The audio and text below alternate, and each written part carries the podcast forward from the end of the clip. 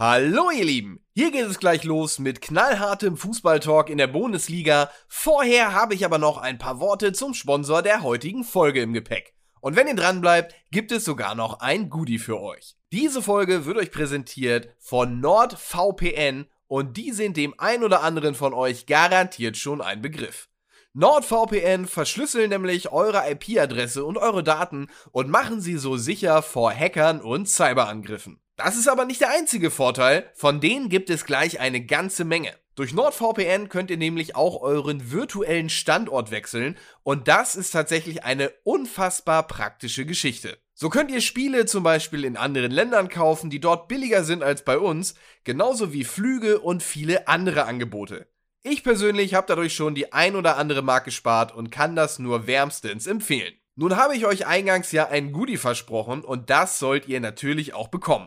Wenn ihr auf nordvpn.com slash liga geht, bekommt ihr direkt einen riesigen Rabatt auf eure NordVPN 2 Jahresplan und vier zusätzliche Monate gratis. Und dabei kostet NordVPN im Monat gerade mal so viel wie eine Tasse Kaffee. Kein Witz. Falls euch das trotzdem noch zu unsicher ist, gibt es eine 30 Tage Geld-Zurück-Garantie. Ihr seid hier also absolut narrensicher unterwegs. Schaut euch das also unbedingt mal an. Hier geht es jetzt aber erstmal weiter mit der Bundesliga. Viel Spaß! Auch wenn man erstklassig ist, so wie Bundesliga, redet man manchmal über die Zweitklassigkeit, außerdem über die Champions League und das Scudetto. Oder den Scudetto? Die Scudetto? Das Scudetto? Wissen es nicht, aber wir wissen, Doktor Konstantin Eckner ist wieder da. Wir freuen uns sehr. Gestern war es ja auch schon da, deswegen der Applaus kann ein bisschen weniger sein. Das ist jetzt gut. Hast du das eben gerade gesehen? Was hat zwei Namen und äh, was hat zwei Daumen und hat einen Doktor? Richtig. Schön, dass du da bist. Ja, ich habe jetzt zwei Daumen. Er, er hat zwei Daumen und muss zum Doktor. So, ey, Schluss mit lustig, wir haben wenig Zeit. Äh, Konstantin, ich freue mich sehr, dass du wieder da bist. Äh, warst ja gestern schon dabei. Ähm, wir reden heute so ein bisschen ähm, über die zweite Liga, weil das muss einfach auch ab und zu mal passieren. Außerdem, ähm, damit die Sendung nicht nur gebrandet ist durch Zweitklassigkeit, werden wir gleich noch ein bisschen Champ. Du hast einen ganz schön harten Griff. Aber wenn man sein Leben lang mit irgendwelchen Rappern rumhängt, dann muss man wahrscheinlich sich auch zur Wehr setzen können. Wie oft prügelst du dich? Drei, vier Mal am Tag. Ja. Ähnlich oft wie beim HSV im Training. Äh, denn da geht's jetzt richtig zur Sache. Ich habe mich in meinem Leben einmal geprügelt, das kann ich hier kurz erzählen. Ja. Ich bin einmal in eine Schlägerei geraten, weil ich ein. Wichtige Frage, wie ist dein Rekord? Eins, also Mein Rekord ist 0 0 0 0 0 also es ist, ist unentschieden. No contest Ich bin quasi. irgendwie da reingeraten. Das ist aber 001 dann. Oder 010. 010. Ihr müsst aber wissen, er ist da reingeraten, weil er hat das Pressing von Und, Christian Streich ähm, kritisiert. Ich habe ihm halt ähm, eine gegeben und er hat mir eine gegeben und dann bin ich nach hinten getaumelt und dann hat er versucht, einen Kick anzusetzen, er, der Gegner, aber er war schon so besoffen, dass er einmal in die Luft getreten hat und sich so auf den Boden gehauen hat, dass er K.O. war. Und ich war durch den Schlag auch K.O. kannst du also mir beschreiben, klares wie du, ihm, kannst du mir beschreiben, wie du ihm eine gegeben hast? War es so richtig so, so Nee, das war halt eher so, wir haben uns so gerangelt. Das war eher eine Rangelei. Arm Punches. oder so? Er hat es halt taktisch schlecht gemacht. Er hat mir jetzt eine reingehauen und mich damit nach hinten befördert und dann hat er versucht halt den Kick zu setzen. Aber er hat sich halt so auf die Fresse gehauen, er hatte dann nachher wirklich hier so einmal so richtig einen Cut. Und worum ging's? Wie schon Konstantin. Das war halt Das Gegenpressing von Christian Streich hast du Nein. kritisiert und das war ein Freiburg-Fan, der hat gesagt, nö. das war einfach 15 irgendwelche Dudes. Das war T- Tobi Escher bei den Dreharbeiten von Ich Karate fand das Kid 2. Gut. Aber das ist, das ist eine, deswegen habe ich es jetzt erzählen Ja. wollen, weil das ist ja auch eine schöne Metapher für den Hamburger Sportverein. Dankeschön. Äh, ich bin mir nicht Oh. sicher, an welcher Stelle das deckungsgleich ist mit dem der Biografie dieses großartigen Vereins. Ich würde schon sagen, ein Ja. Typ, der zum Highkick ansetzt und sich dabei auf die Fresse haut.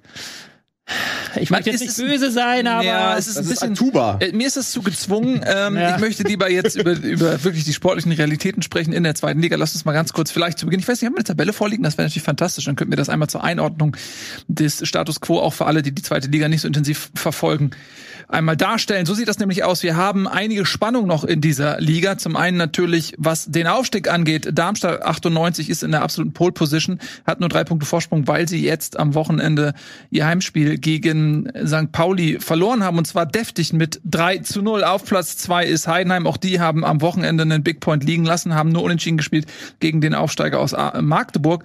Und der HSV, der ja eigentlich schon Profiteur hätte sein können, hat äh, am Freitag dann bereits gegen Paderborn, die ihrerseits noch Chancen auf den Relegationsplatz haben, nur 2 zu 2 gespielt. Also es geht eng zu und auch auf Platz 4 und 5 zumindest mal haben wir noch realistische Chancen, nur vier Punkte bis zum HSV. Paderborn muss man fast ein bisschen rausnehmen, wobei die jetzt ja dann am nächsten Spieltag gegen den HSV spielen und vielleicht sich dann auch denken, Mensch, solange es rechnerisch möglich ist, hauen wir noch mal alles. Ah, nee, die spielen nicht gegen HSV, gegen die spielen Heidenheim, gegen. Heidenheim, wollte ich sagen. Der Die haben ja gegen HSV Spieltag gespielt. ist äh, Heidenheim gegen Paderborn und Genau. aber auch St. Pauli gegen Düsseldorf. Also Ja. da geht's dann auch darum, wer noch eventuell den HSV einholen könnte. Wobei natürlich vorne Darmstadt, Heidenheim, HSV, die haben alles selbst in der Hand. Und können ja selber Ja. noch die, die, die ersten drei Plätze unter sich ausmachen. Das stimmt. Ähm, die Wahrscheinlichkeit spricht auch dafür, dass das passiert. Ähm, vermutlich bleibt die Tabelle so, aber es kann noch einiges passieren. Ähm, wir haben dann die Situation, also Darmstadt ist eigentlich fast durch. Also es sei denn, die geraten jetzt in irgendeine existenzielle Krise. Aber Und selbst dann müsste selbst- der HSV, also als Dritter müsste ja der HSV alles gewinnen. Müsste alles gewinnen, genau. Und das ist vielleicht aber auch machbar, weil sowohl HSV als auch Heidenheim spielen noch gegen Regensburg und Sandhausen. Mhm. Ich glaube, für jetzt geht's für die beiden noch was. Können wir noch einmal ganz kurz die Tabelle Regensburg- zeigen? Regensburg ist ja auf dem Abstiegsrang. Ähm, wir sehen es da, 28 haben beide, nämlich äh, Sandhausen jetzt am Wochenende knapp äh, gegen Braunschweig verloren, 2 zu 1. Da war mehr drin für Sandhausen. Und solange Bielefeld aber nicht siegt, haben die beiden natürlich auch noch eine Chance, bis zum Schluss den Relegationsplatz zu erreichen. Also sind die noch im Rennen und spielen eben dann auch im Aufstiegsrennen eine Rolle, weil sie gegen äh, Heidenheim und den HSV spielen. Jo, ähm, was sagen wir zu der Situation? Wer steigt auf, wer steigt ab? Ja, also vorne ist natürlich, äh, wir haben ja länger schon keine Sendung mehr gemacht, da muss man Mhm. jetzt einfach nochmal loben, Darmstadt und Heidenheim erwähnen, die ja wahrscheinlich jetzt, äh, Stand jetzt, ähm, um den Aufstieg mitspielen werden und das auch wahrscheinlich Um den packen werden. Aufstieg mitspielen. Ähm, beide Teams, die vor allen Dingen von, von ihrer, These. ja, ähm, Vor allen die, Dingen bei Darmstadt. Ja, die von ihrer starken Defensive leben, würde ich behaupten. Also von auch dem äh, Spiel gegen den Ball, dass sie da jeden Gegner auf ihr eigenes Niveau runterziehen können, auch da sehr wandelbar sind und auch sich immer sehr gut anpassen können an den jeweiligen Gegner. Und sie haben dann eben vorne die Stürmer, die äh, mit ihrer Torgefahr dafür sorgen, dass das auch mit einer gewissen Wucht und ähm, Selbstverständlichkeit vor dem gegnerischen Tor durchgeführt wird. Und das ist, glaube ich, der Unterschied so ein bisschen zu einem HSV, der eben diese beiden, diesen beiden Aspekten vielleicht nicht so gut ist, dafür dann mehr Dominanz in das Spiel reinbringt. Aber das ist, die spielen schon eine, gute Saison, aber jetzt keinesfalls eine herausragende Saison, würde ich behaupten. Also meine These ist vor allem, dass nur zwei aufsteigen werden. Also egal, wer auf den Relegationsplatz kommt, hat die minimalste Chance. Äh, vielleicht gegen Bochum, okay. Mhm. Aber gegen Stuttgart, äh, gegen Augsburg, die jetzt eigentlich raus sind also die eigentlich schon den Nichtabstieg gesichert haben, auch gegen Hertha hat eigentlich zum Beispiel der HSV oder auch Fortuna Düsseldorf, äh, die ich immer noch ein paar Chancen sehe, weil äh, aus meiner Sicht spielen jetzt ganz gut. Die haben auch jetzt komplett ihre zweite Mannschaft quasi aufgelöst, ziehen alle hoch, die da noch was können. Ähm, die, die sehe ich nicht auf dem Niveau, dass die irgendwas reißen können gegen Hertha, Stuttgart, genau. Schalke. Auch gegen Schalke nicht unbedingt. gehe ich mit, sind wir auch im Laufe der Saison immer wieder, äh, wenn es dann mal darum ging, drauf zu sprechen gekommen, dass ich glaube, dass die Schere dieses Jahr sehr groß ist. Hm. Ähm, und ich denke auch Bochum, also man hofft ja, also auf der einen Seite bin ich natürlich als absoluter Fachmann ähm, natürlich auch ähm, zur nüchternen Analyse verpflichtet, auf der anderen Seite pocht mein Herz sehr leidenschaftlich und da wünsche ich mir dann, ähm, wenn ich auf mein Herz höre, schon auch eher Bochum, weil ich denke, wenn, dann vielleicht gegen Bochum ähm, in der Relegation eine realistische Chance. Ansonsten gegen Berlin sehe ich es nicht, gegen, Stu äh, gegen Stuttgart sehe ich es überhaupt nicht.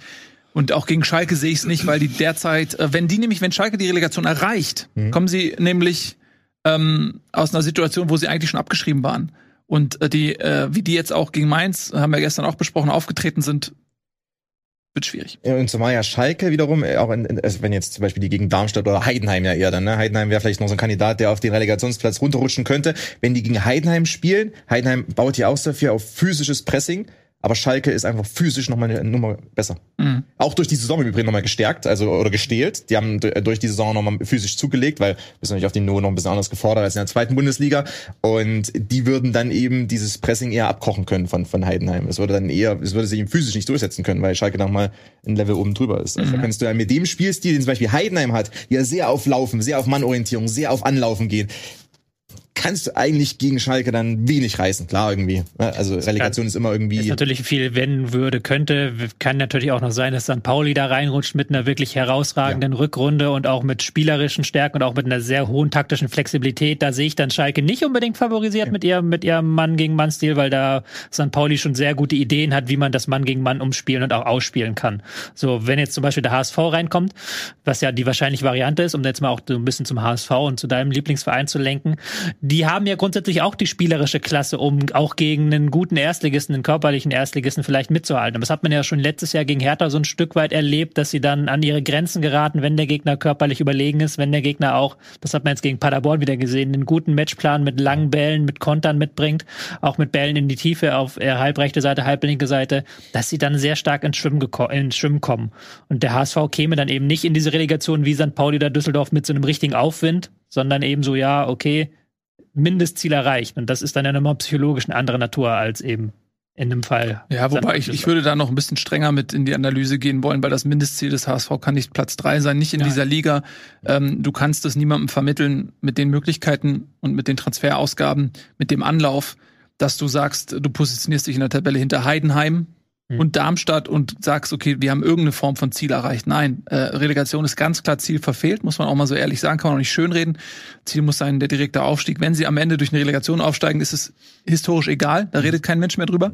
Aber wir haben ja gerade schon unseren Pessimismus diesbezüglich zum Ausdruck gebracht, dass wir nicht glauben, dass das über die Relegation funktionieren wird. Von daher ist das am Ende eine Enttäuschung. Und ich ähm, weiß gar nicht, was ich das letzte Mal nach dem St. Pauli-Spiel habe ich ja ein bisschen was dazu gesagt so alles äh, von mir gegeben habe, aber ähm, es ist dann doch immer wieder erschreckend, wie dieses Risiko, was gespielt wird, ähm, einfach die Lücken, die Schwächen dieses Walter-Systems offenbaren und mit welcher Regelmäßigkeit sich die Mannschaften dann äh, Chancen herausspielen, ohne dass du das Gefühl hast, dass der HSV da irgendein Rezept gegen hat. Also du hast wirklich das Gefühl, es gibt einen Plan und der ist volles Risiko, volles Spektakel und ich kann mir wirklich vorstellen, dass für jeden neutralen Zuschauer das auch total spannend ist. Es gibt viele Tore, es gibt viele Chancen, aber so als äh, Fan der Mannschaft äh, kriegst du Nervenzusammenbruch, weil du siehst es in der Entstehung, ähm, Ballverluste im Aufbau, irgendwo im Mittelfeld, dann äh, entweder ein hoher Ball ähm, und dann stehst du vorne im Laufduell ähm, und hast dann einen Schonlau oder einen äh, Jonas David, die eben nicht die Vollsprinter sind, äh, meistens gegen dann schnelle Stürmer. Äh, oder du hast die Situation, dass die Außen immer, äh, also der Gegner besetzt beide Außen, der HSV eben spielt ohne Außenverteidiger, Ballverlust im Mittelfeld schnell auf die Außen gespielt, Sprintduell, dann muss ein Muheim oder ein Haier irgendwie nach außen rausrücken, wo sie eigentlich auch hingehören als Außenverteidiger. Ähm, aber dann, dann ist der Gegner schon im Volltempo, mhm. zieht in den Strafraum rein. Und das sind immer dieselben Abläufe. Und du siehst es in der Entstehung, du siehst das schon in der Positionierung. Vor dem Ballverlust kannst du schon erkennen, was passiert. Und es macht dich einfach nur wahnsinnig. Und mit dieser Spielweise gegen einen Bundesligisten zu spielen, ist kompletter Selbstmord. Mhm. Ich sag mal, das ist, äh, ist ja auf eine andere Art und Weise so ein bisschen das Hansi Flick, also das, das die schlimme Seite Hansi Flick damals bei den Bayern, aber der hatte eben äh, zeitweilig äh, David Alaba, Jerome Boateng in Topform und Alfonso Davis als, als schnellsten als schnellsten Außenverteidiger Europas und da kannst du sowas ausbügeln, aber der HSV hat ja dies, diese individuelle Qualität hinten, das ist das Problem. Wenn du so viel Risiko spielst, brauchst du an sich eine individuell bockstarke äh, Restverteidigung oder eine Art Restverteidigung zumindest, ähm, die quasi allen anderen überlegen ist, aber aus meiner Sicht hat die, hat die Restverteidigung eher Darmstadt und nicht der HSV. Und jetzt aber dann wieder für mich die Frage, und das ist aber auch so ein virulentes HSV-Problem seit Jahren. Wenn ich auf die Hinrundentabelle gucke, dann sehe ich halt da vorne Darmstadt, Heidenheim, Hamburg mit sehr vielen Punkten. Ähm, Darmstadt und Heidenheim, die spielen auch nicht die starke Rückrunde. Die, die haben auch in der Rückrunde abgebaut und kriegen das nicht mehr so auf den Platz wie in der Hinrunde. Aber der HSV hat halt wieder drei Nummern stärker abgebaut.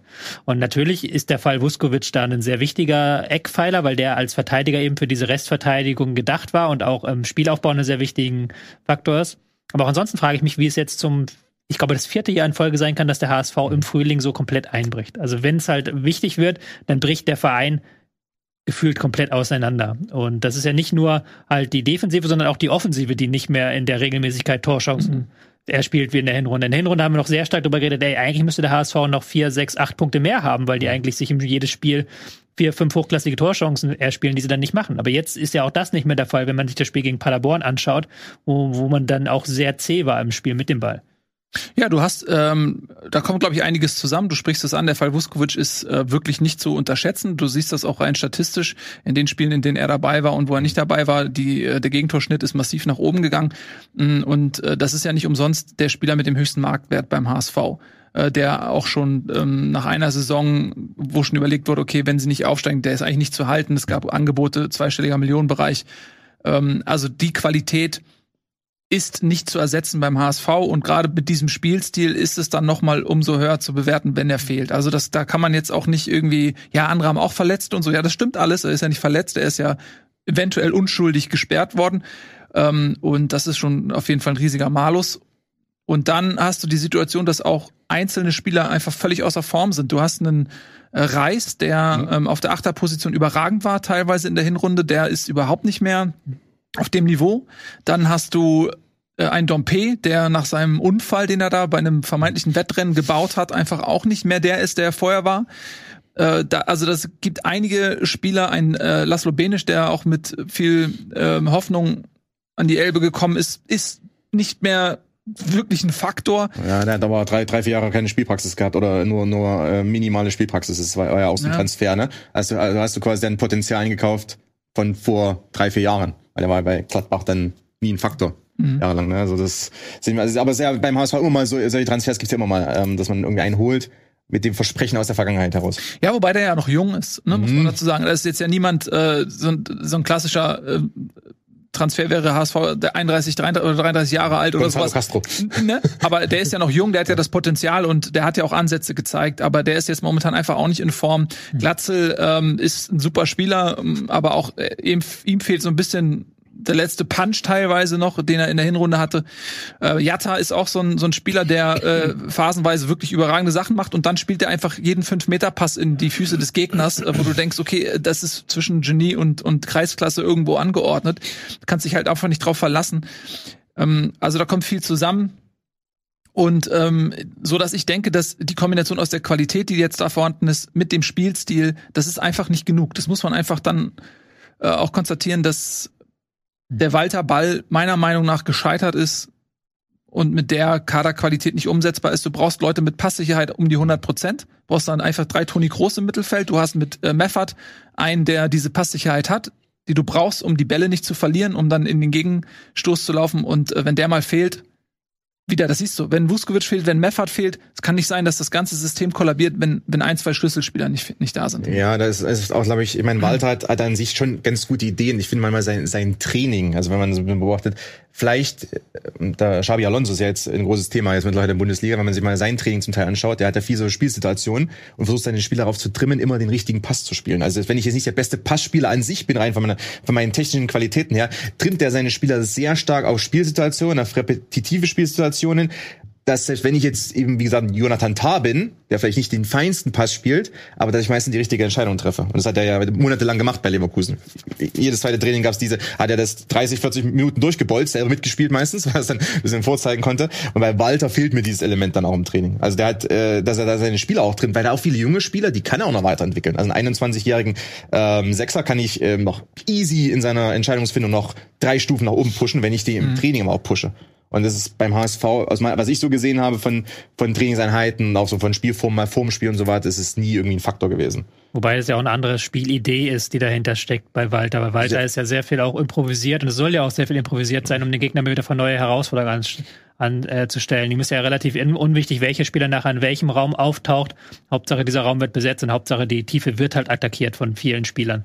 Und da hat er ja aber auch eher viele Kompromisse eingegangen jetzt in seiner Zeit beim HSV. Das sieht ganz anders aus als früher in Kiel. Da mhm. ist nicht mehr so viel mit Positionswechseln. Gerade in der Abwehr mit so hervorschiebenden Verteidigern. Da ist es schon so, so in Details kannst du das erkennen. Und ich glaube aber, die, man muss ja mittlerweile konstatieren, dass diese Frühlingskrise unabhängig von jedem Trainer ist. Du hast jetzt fünftes Jahr, fünftes Jahr zweite Liga, viertes mhm. Jahr, fünftes Jahr, mhm. fünfte Mal eine Frühlingskrise und das ist der vierte Trainer und dann ist es dann auch nicht mehr, finde ich, mit Trainer erklärbar. Nein, das ist, das ist äh, die ganze Dynamik im Verein. Also das ist auch so fast ein bisschen Angst vom eigenen Erfolg mittlerweile oder, oder Angst vom Scheitern. Schrägstrich Angst vom eigenen Erfolg. Also es ist so eine Mischung aus beidem. Es gab ja auch die eine Saison, als der HSV auch punktemäßig da alles liegen lassen hat, am Ende gegen Heidenheim dann äh, den K.O.-Schlag bekommen hat. Also es war auch, da hat man fast gedacht, die haben ja Angst vom, vom Erfolg auf gewisse Arten. Weil es klingt ganz komisch, aber es ist fast so. Ähm, aber wir haben jetzt sehr viel über den HSV gesprochen. Was ist eigentlich mit Fortuna Düsseldorf?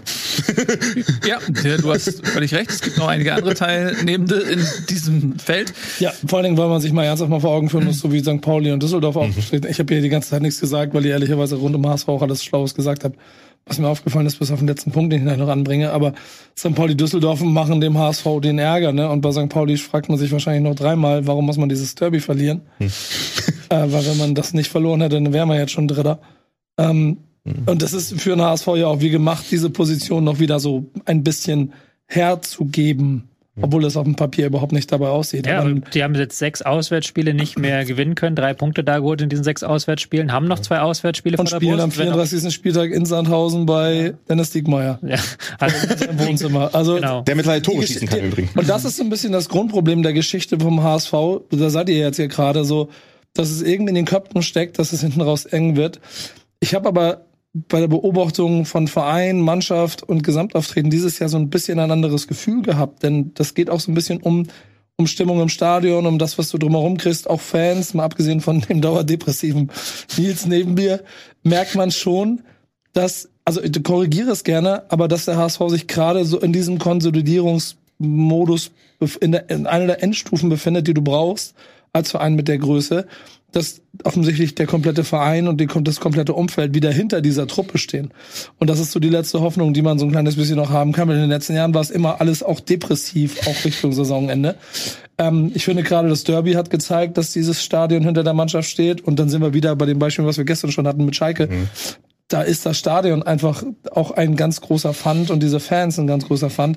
Das könnte für den HSV ja auch noch ein Mittel sein, um zumindest diesen dritten Platz zu halten. Und bei Heidenheim muss man auch mal sagen, dass sie natürlich auch krass overperformen.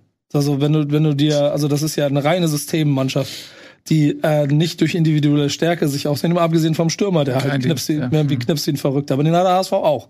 Der hat drei Tore oder fünf Tore weniger, aber den haben sie ja theoretisch auch da vorne. Das heißt, auch dort würde ich im Moment noch nicht davon ausgehen, dass sie jetzt nochmal neun Punkte aus drei Spielen holen. Auch da können die Nerven irgendwann anfangen, wenn dieses kleine Dorf wirklich sich darüber bewusst ist, dass es nächstes Jahr Bayern München empfangen kann.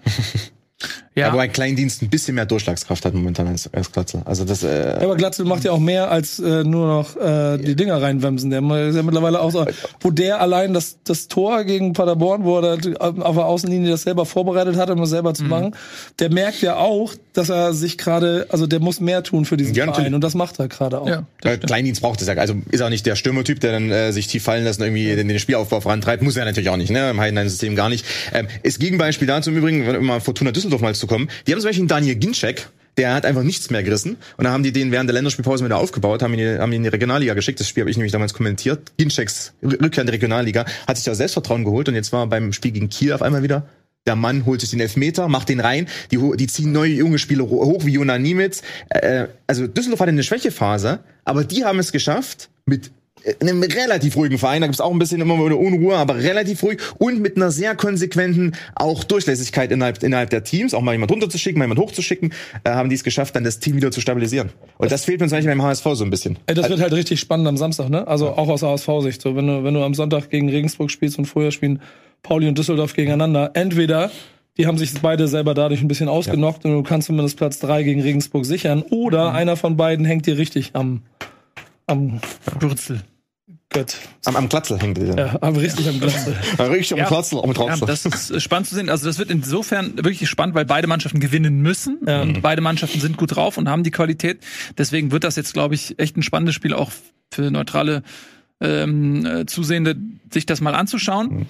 Ähm, Paderborn ist noch ein Faktor gegen Heidenheim. Also es ist wirklich ein spannender Spieltag, weil die sind nämlich auch noch im Rennen. Die haben, also das ist die letzte Chance, die müssen gewinnen. Also auch für Paderborn ist ein Unentschieden zu wenig zu Hause gegen Heidenheim. Die müssen gewinnen. Und wenn sie gewinnen, äh, stehen sie bei 54. Und ähm, der HSV muss man schauen, was der dann Ja, aber wenn du entsprechend macht. wenn du es dir malen kannst, schlägt Paderborn Heidenheim und Düsseldorf und Pauli spielen unentschieden. Das würde du ich so gewinnst nehmen. in Regensburg. Ja, natürlich Ja, würde ich war's. Zack, zack, steigst du direkt auf mit einem Auswärtssieg Nee, das gegen sind ja noch, das sind Sandhausen. noch vier Punkte. Ja, zack, steigst du direkt auf, denn dann nicht mehr, das ist nur noch einer. Und dann holst du dir in Sandhausen Eigentor Dennis Diekmeyer den Aufstieg und holst, schüttelst den ganzen, ich, ich habe ja auch das Gefühl, dass der komplette St. Pauli-Fluch des HSV ja auch maßgeblich an Dennis Diekmeyer hängt in irgendeiner Konstellation. Es hängt immer, das muss man ganz kurz sagen, diese, dieser Fluch hängt immer auch an Ex-Spielern. Also jetzt, äh, wir hatten jetzt gegen Magdeburg auch, wo Quateng und Ito getroffen haben. Also das ist auf der Bank. die, ja, die treffen immer. Also die äh, alle, das ist irgendwie so ein Gesetz. Alle HSV-Spieler treffen gegen ihren ehemaligen Verein. Gut, ähm, aber lass uns das mit dem HSV. Also ich komme sonst, ich kann da jetzt eine Stunde noch drüber reden und es soll jetzt ja auch kein HSV-Monolog werden von mir. Ich möchte noch ganz kurz anfügen, damit die Community sich nicht aufregt. Mm. Diekmeyer aktuell verletzt. Ja, schade. Ich sag's nur, ne? Also nicht, Aber- dass jetzt die Community sagt, habt ihr euch nicht informiert? Aber ja, okay, vollkommen richtig. Also, äh, Entschuldigung, ähm, von meiner Seite. Aber ich, ich, ich habe eine Sache, deswegen war ich habe ein bisschen rumgedingst ge, ge, gedingst hier äh, Ja. im Internet rumgesurft und ist eine Sache generell aufgefallen zur zweiten Liga, weil wir sprechen ja allgemein über die zweite Liga. Und die fand ich total interessant, dass äh, was man ja sonst in der Bundesliga, wenn du sie anguckst, auch nicht mehr so krass, aber relativ an Marktwerten schon immer einordnen kannst, Mhm. Wie weit es für ein Team reicht, weil der Marktwert halt auch ein bisschen aussagt, wo du hingehörst. In dieser zweiten Liga ist das halt, finde ich, total krass. Heidenheim ist irgendwie Zehnter in der Marktwerttabelle, Tabelle, äh, Kaiserslautern ist 18. in der Marktwerttabelle und, und äh, also andersrum der HSV Nürnberg Nummer zwei in der, in der führt wahrscheinlich auch sehr weit. Fürth Ja. Nummer drei in der und das, ich finde das ehrlicherweise, das macht auch nach wie vor an dieser Liga so viel Spaß, weil Ja, wo, wobei, absolutes Chaos ist, was das weißt was das das Problem ist? Genau bei Fürth oder sowas, da ist immer das Problem, wenn die absteigen, äh, sind die Marktwerte immer ein bisschen zu hoch. Weil die, die Spieler können aus der ersten Liga kommen die runter, werden dann ein bisschen hoch, hochgewertet.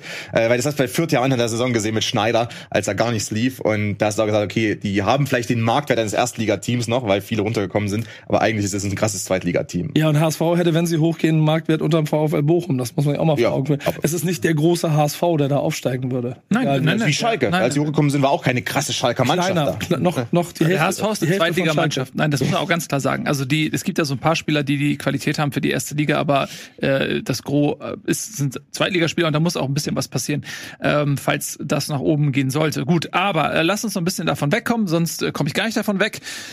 Also, wir haben festgestellt, ähm, die besten Chancen natürlich Darmstadt. Die hätten jetzt übrigens mit einem Sieg gegen St. Pauli den Aufstieg schon festmachen können. Das ist nicht gelungen. Werden jetzt schon aufgestiegen. Also, sie müssen jetzt mindestens mal noch bis zum Wochenende warten. Und den Rest haben wir besprochen. Und unten im Keller haben wir auch gesagt, Sandhausen, Regensburg noch mit Chancen. Also weg sind sie nicht. Äh, Bielefeld derzeit auf dem Relegationsplatz. Big Point von Braunschweig in jedem Fall, die jetzt Und Rostock durch den hat sich auch ein bisschen abgesetzt. Das sah ja lange böse aus. ja, Rostock hat es auch geschafft. Nürnberg ähm, muss auch noch ein bisschen zittern. Das ist, finde ich, auch so ein bisschen die größte Überraschung zusammen mit Bielefeld, dass die da unten überhaupt ähm, so lange gegen den Abstieg kämpfen müssen. ist schon eine riesige Enttäuschung. Ja, aber andererseits gab es eine Phase, ich sag mal, nach dem ersten, nicht, ersten Viertel der Saison, als Bielefeld und Fürth mit, mit Magdeburg Ja. zusammen irgendwie die drei, die drei Absteiger gebildet haben. Also gedacht, okay, die rutschen vielleicht komplett runter. Das ist ja auch schon passiert. Also häufiger, Ja. dass du aus der ersten komplett runtergehst, wie Darmstadt. Also das ist, das zeigt ja wieder um, dass vielleicht auch äh, wir die Marktwerte da noch mehr ausblenden müssen, weil einfach da die, ich glaube, der Fall kann relativ schnell passieren. Ja, war nur ein schöner, war eine Nein, schöne natürlich, ich Anekdote. finde find ich auch super. Also gerade mit Kaiserslautern zum Beispiel muss mal Terence Boyd mitteilen, dass äh, sein Team 18. ist, so sagt das kann. Ja, und wie die, wie die das an Nürnberg jetzt am Wochenende wieder ge geholt haben, das war schon, also ich freue mich richtig über Kaiserslautern, dass sie vielleicht nächstes Jahr im Aufstiegsrennen dabei sein können mit der Truppe. Ja, das wäre auf jeden Fall eine, eine Mannschaft, ein Publikumstadion, was ähm, bereichern würde. Ja. Machen ihr Sommertrainingslager in Minnesota. Du hast übrigens aber eine, hast eine, Ist äh, eine Überleitung nicht genommen, Oh nein. ähm, die, die, die ich gesehen habe, die du hättest annehmen können. Ja. dass ähm, es wie Darmstadt ja auch andere Mannschaften gibt, die die Chance, zu Hause Meister zu werden, leichtfertig verschenkt haben. Sehr schön, sehr schön. Wir reden über den SSC Neapel. Die haben nämlich das Scudetto, den Scudetto, die Scudetto Ja, geholt. Den Scooter. Den Scudetto geholt, äh, der dritte, ne? Äh, ich glaube, der letzte von 33 Jahren, wahrscheinlich mit Beteiligung von Diego Maradona. Und ein Jahr nach dem Weltmeistertitel von Argentinien. Das ist die lustige. Argentinien wird Weltmeister, Neapel holt einen Titel. Argentinien wird Weltmeister, Neapel holt einen Titel. Ja.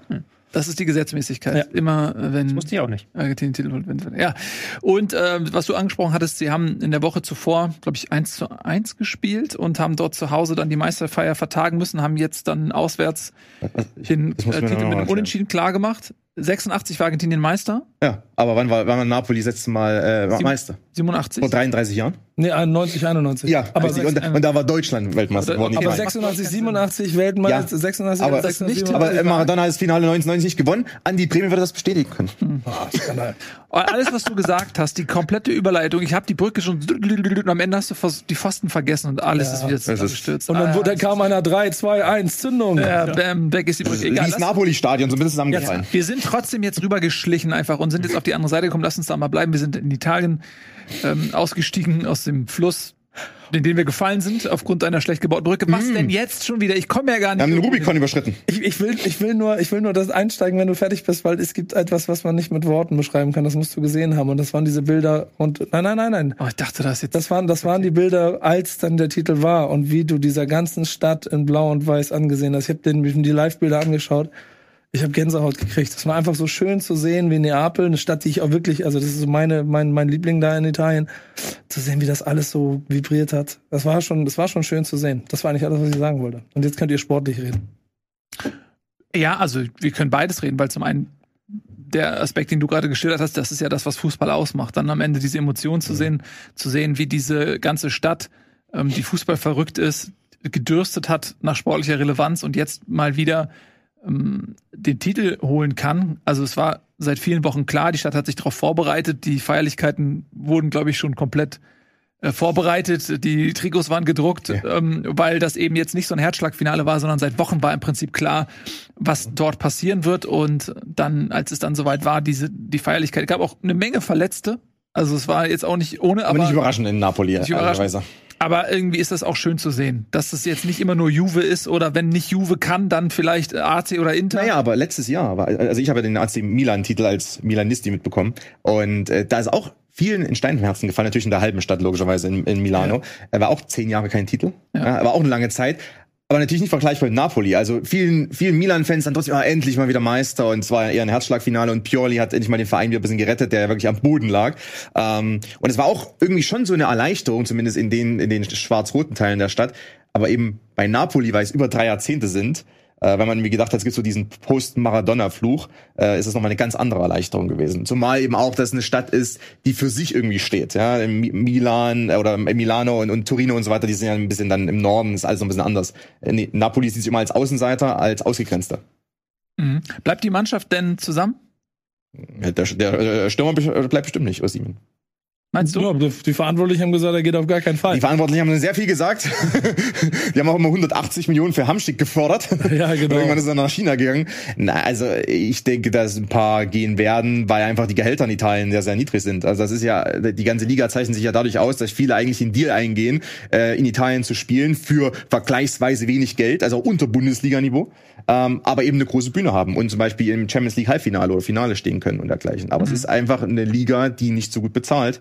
Ähm, und Napoli, die haben jetzt den Meistertitel geholt, aber das ist trotzdem ein Verein, der große Schwierigkeiten hat, seine besten Spieler zu halten. Einfach weil die Attraktivität ist nicht ganz so groß. Ne? Das ist natürlich auch das Geschäftsmodell so ein bisschen. Sie haben ja so Spieler geholt, die anderswo, Osimhen ist das beste Beispiel, Ja. eben nicht so durchgestartet sind für wenig Geld und dann ist das ja eine Wette auf die Zukunft, die in Ja. dem Fall aufgegangen ist. Ist natürlich trotzdem ein bisschen schade, wenn du halt so, das ist ja so sinnbildlich für den modernen Fußball, dass du eine Mannschaft hast, die eben so auch begeisternden Fußball spielt, jetzt in den vergangenen Wochen nicht mehr ganz so. Ich- Die sind ja so ein bisschen ähm, in der Leistung abgefallen zuletzt. Ähm, hat man Ermüdungserscheinungen gemerkt, aber trotzdem ist es ein bisschen schade, dass diese Mannschaft nicht zusammenbleiben kann und sich nochmal ein, zwei Jahre beweisen kann. Das ist quasi äh, ein Jahr Hochflug und jetzt wird wahrscheinlich so wichtige Spieler weggekauft und dann müssen wir nächstes Jahr wieder komplett neu anfangen. Und dafür haben sie, haben sie Geschichte geschrieben. Und das Ja. ist, also wenn du die, ich meine, das muss man auch mal sagen, das war auch tragisch, wenn du Napoli Meister wirst. Da ist wohl auch jemand ums Leben gekommen bei den Feiern in der Stadt, ne? Es gab insgesamt 300 Verletzte. Das muss man das Kleingedrückte dabei und auch im Stadion Bilder, die so ein bisschen äh, wild waren. Das hast du ja schon auch beim Auswärts, als, als sie Meister wurden, nicht nur jetzt zu Hause auch erlebt, dass das halt was Besonderes ist. Nur diese Energie, die sich da entlädt, ähm, mit den Extremen, die so doll sind, zeigt aber auch, wie sehr diese ganze Stadt jetzt auch davon wieder 30 Jahre leben wird, dass sie in dieser Mannschaft den Titel geholt haben. Dass Osimhen dann am Ende jetzt für 100 Millionen irgendwo hingeht, das ist für Napoli tragisch. Nebenbei übrigens auch für Jörg Schmatke, der ihn, glaube ich, damals für, für Ja. Apfel und ein Ei ohne irgendwelche Rückkaufswerte aus- Warte mal ab, vielleicht holt den Jörg verkauft. Schmatt geholt den jetzt vielleicht. Ja, Zu Liverpool. Ja, nachdem, nachdem er ihn aus Wolfsburg für, für zwei, drei Millionen vom Hof gejagt hat, kauft er ihn jetzt für 100 zurück bei Liverpool. Ja, bei Liverpool hat er andere Ressourcen, das geht dann schon. Also, nein, wahrscheinlich, äh, ich glaube nicht, dass Liverpool geht. Das ist auch noch gar nicht sicher, dass er geht, weil natürlich die rufen trotzdem jetzt Preise auf und der Markt äh, ist nicht so aktuell, dass jetzt jeder einfach sagt, ah, 100 Millionen zahlen wir einfach. Gerade bei Mittelstürmern, weil eigentlich jeder Topverein holt sich einen Mittelstürmer, einen ganz teuren, also einen Haaland, Benzema, Lewandowski, wie auch immer. Und das war's dann. Na, Also, wer ist da in der Verlosung? Bayern, aber die zahlen keine 100 Millionen. Nee. Und nicht, nicht für ihn. Vielleicht eher für Harry Kane, aber nicht für ihn. Ähm, und würde er dann zu den Spurs gehen zum Beispiel, wenn die Harry Kane verlieren, wenn Nagelsmann fordert, ich will einen Top-Stürmer haben. Wenn Nagelsmann zu Tottenham geht. Wenn So viel- Nagelsmanns die Forderungen sind ja- Konjunktivkette. Ja, aber äh, ja, äh, die haben sich, die, die haben sich ja letzte Woche getroffen. Ja, das stimmt. Ähm, Und, und was man vielleicht auch noch dazu sagen muss, wer stand auf dem Feld beim Jubelspiel zu Hause in Napoli?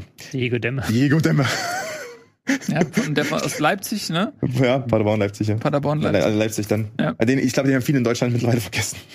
Hat er nicht sogar mal Länderspiele gemacht? Ja, Zwei oder ja sowas? ist ja Deutsch-Italiener. Ja, ja. Und äh, wollte immer mal in Italien spielen, wollte aber mal gerne für Napoli spielen, meines Wissens. Ich glaube, da bin ich mir nicht ganz sicher, aber wollte immer in Italien spielen. Deswegen ist halt dann dieser Winter Wintertransfer damals dann auch zustande gekommen. Aber hat mal, war mal Nationalspieler. Mhm. Aber ich glaube, den halt, haben viele vergessen einfach mit. Sechs Ja, Spiele, ja. sechs Spiele hat er gemacht dieses Jahr. Guck noch ganz Ah, der ist, der ist auch echt, echt nur Backup. Da- Er war auch mal im Gespräch gewesen, dass er vielleicht mal wieder in die Bundesliga zurückkehrt zu einem ne, Mittelfeldteam. Ja, also wir ähm, äh, gratulieren Mhm. dem SSC Neapel zum Gewinnen der Meisterschaft und wir wollen noch mal ganz kurz ähm, einen kleinen Blick auf die Champions League werfen. Da haben wir nämlich auch wieder italienische Festspiele. Äh, AC gegen Inter. Es kann ja eigentlich gar nicht besser geschrieben werden im Halbfinale der Champions League. Also ein Mailänder Team wird in jedem Fall im Finale dann gegen Madrid oder Manchester City spielen. Äh, widmen wir uns mal ganz kurz dem sportlich derzeit, also in den 90ern hätte man das vielleicht nochmal anders bewertet, aber Mhm. derzeit ähm, ist ja City gegen Real das Duell der vielleicht Mhm. beiden besten Mannschaften der Welt. Mhm. Ähm, wie, wen seht ihr da vorne? Wird eine knappe Geschichte, oder? Ja, also natürlich, wenn man die Papierform jetzt betrachtet, City ist aktuell in herausragender Verfassung, alle Spieler in Topform, Haaland wirklich blendend aufgelegt und Mhm. eigentlich sind sie Favorit. Aber man hat ja bei Real immer diesen X-Faktor Champions League, dass Ja. man ja weiß, in diesen K.O.-Spielen, da sind sie nochmal 10% besser. Mhm. Hat man ja auch wieder gesehen, am Wochenende Pokalsieg. Ähm, Mhm. Das ist, glaube ich, nochmal eine andere, andere Geschichte dann, wie, wie Real auftreten wird. Und ich denke, das wird viel Ballbesitz City sein. Real wird da sehr auf Konter lauern und gucken, dass sie da ihre schnellen Spieler vorne reinbekommen. Ähm, klar, von der Papierform City der Favorit, aber das Ding ist nicht entschieden, bis am Ende es abgepfiffen wurde. Das haben wir erlebt letztes Jahr. Genau. Da, und das ist das Spannende daran, ne? weil auch letztes Jahr waren sie Favorit und da kann ich wieder mit, ich war im Stadion kommen, weil ich habe ich hab damals beim Rückspiel Real gegen Man City direkt hinter den Bänken gesessen, also wirklich ganz unten und habe einfach an 85 Minuten dabei zugeguckt, wie, wie Manchester City dieses ganze Stadion dominiert hat. Und vergessen, wie du dann nach 85 Minuten nach Hause gegangen bist. Ja, genau. Und dann wollte ich früher weg, damit ich vom Parkplatz runterkomme und nein, und, und Beat the Traffic. Und dann, es gibt kein, nach wie vor für mich keine rationale Erklärung, keine sportliche Erklärung dafür, dass Real Madrid dieses Spiel gewinnt, außer, und das ist das, was dich halt immer fertig macht, außer in den Köpfen der Spieler. Und ähm, genau das habe ich da erlebt. So, und dann dieses ganze Stadion durchgedreht. Schön war halt zu sehen, und ich, ich denke, das wird dieses Jahr genauso laufen, dass halt der, der, also der einzige wirkliche Vorteil, den Real gegenüber Manchester City hat, ist, Manchester City hat, wird von einem gecoacht, Real Madrid von so drei bis sechs immer, je nachdem, wer es dann schafft, äh, in den Unterbrechungen zusammenzukommen und sich zu besprechen in solchen Spielen.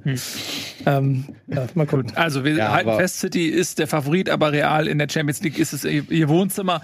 Aber, Ähm, aber was bei City, glaube ich, ganz kurz noch hinzukommt, die Ja. mo- momentan, die haben so drei, vier Spieler, die einfach Übermenschen sind. Mhm. Also John Stones ist seit Anfang dieses Jahres wahrscheinlich der beste äh, zentrale Verteidiger der Welt. Also das ist, hat niemand geglaubt, dass es mal so kommen würde, aber John Stones ist momentan wahrscheinlich der beste zentrale Verteidiger der Welt und Erling Haaland ist auch unschlagbar teilweise in Strafraumsituationen.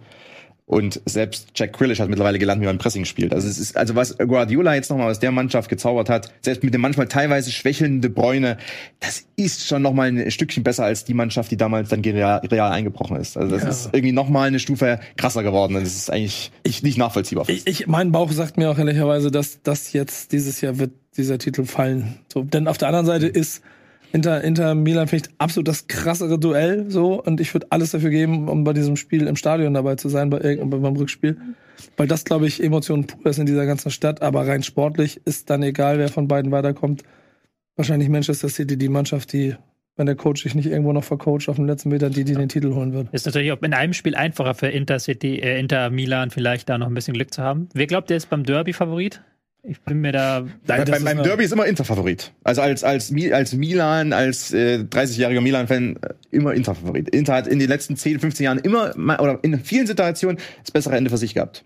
Und auch aktuell die Mannschaft ist ein kleines bisschen besser einzuschätzen als die äh, Milan-Mannschaft, äh, weil sehr viel auf Leao basiert und auf, auf äh, Theo Hernandez. Und wenn die ausgeschaltet werden auf der Außenbahn, hat äh, Inter hat ja viel mehr Kreativität auch im Mittelfeld. Und die Mit- sind ja auch in Form gekommen jetzt in letzter Zeit. Ja, Ja, sind- hat ja lange Zeit überhaupt nicht funktioniert, Richtig. gar nicht. Und jetzt ist er ja momentan äh, ganz gut in der Verfassung. Der kann ja Ja. vorne nochmal sein. Mittelfeld, ja. Ja, also das ist Pioli hat wieder ein bisschen zugelegt, da hat er zwischenzeitlich auch Probleme gehabt, äh, hat so ein bisschen sein taktisches System zweimal in diesem Jahr umgestellt, Min mindestens, also grob geschätzt zumindest zweimal. Ähm, deshalb Inters Favorit in einem Einzelspiel, das ist wieder das Lustige, in einem Einzelspiel würde ich sogar eher AC mehr zutrauen gegen City als als Inter. Inter ist so ein Team, ist über zwei Spiele hat es aufgrund dieser relativ Konstanz im Mittelfeld über Brozovic und so weiter kannst du da relativ Konstanz haben mit, mit bei Spielzügen. Äh, Milan, Milan ist so ein Team, das kann in Topform, das hat ja letztes Jahr dadurch auch den Scudetto gewonnen, das kann so ein Ding bis zur 90 Minute auf 0-0 halten. Und dann irgendwie macht Giroud plötzlich einen Kopfballtreffer. Also es das war ja, der- Milan hat ja so den Titel gewonnen. Milan hat ja schreckliche, äh, schreckliche Spiel letztes Jahr gehabt. Also gegen Empoli oder sowas. Es ist das Publikum eingeschlafen, weil es 80 Minuten lang 0-0 stand, dann kam eine Flanke rein und dann war plötzlich ein Kopfballtreffer. Aber wenn die Topform sind, können die eben auch selbst gegen City das Ding bei 0-0 halten. äh, Bis zur 90. Und dann weißt du ja nie, was passiert. Ne? Oder, in bis ins Elfmeterschießen, genau. oder eine Verlängerung. Also zwei absolut äh, enge Duelle mit leichten Favoriten vielleicht auf beiden Seiten, wenn wir mal deine Einschätzung, Konstantin, auch glauben wollen. Ähm, damit enden wir mal diese Sendung. Vielen Dank fürs Zusehen. Das war eine kleine Special, eine bunte Tüte, wenn ihr so wollt, Sendung, ähm, in der wir mal einige Dinge, die wir in der regulären Bundesliga-Sendung nicht besprechen können, hineingepackt haben. Ich hoffe, euch hat's gefallen. Wir freuen uns wie immer natürlich über Kommentare. Wir lesen uns das durch. Äh, vielen lieben Dank auch für eure Unterstützung im Supporters Club. Die macht nämlich Sendungen wie diese hier möglich. Macht's gut. Wir sehen uns dann am Dienstag. Ähm, Ist Feiertag? Frage. Feiertag? Nee, ich glaube nicht. Pfingstmontag, oder? Montag ist die Woche darauf. Nein, nein, nein. Gut, dass ihr das schon geplant Woche habt. Ganz normal am äh, Montag. Am Montag. Dann ist die Woche drauf Pfingstmontag. Okay, macht's gut. Keine Ahnung. Tschüss.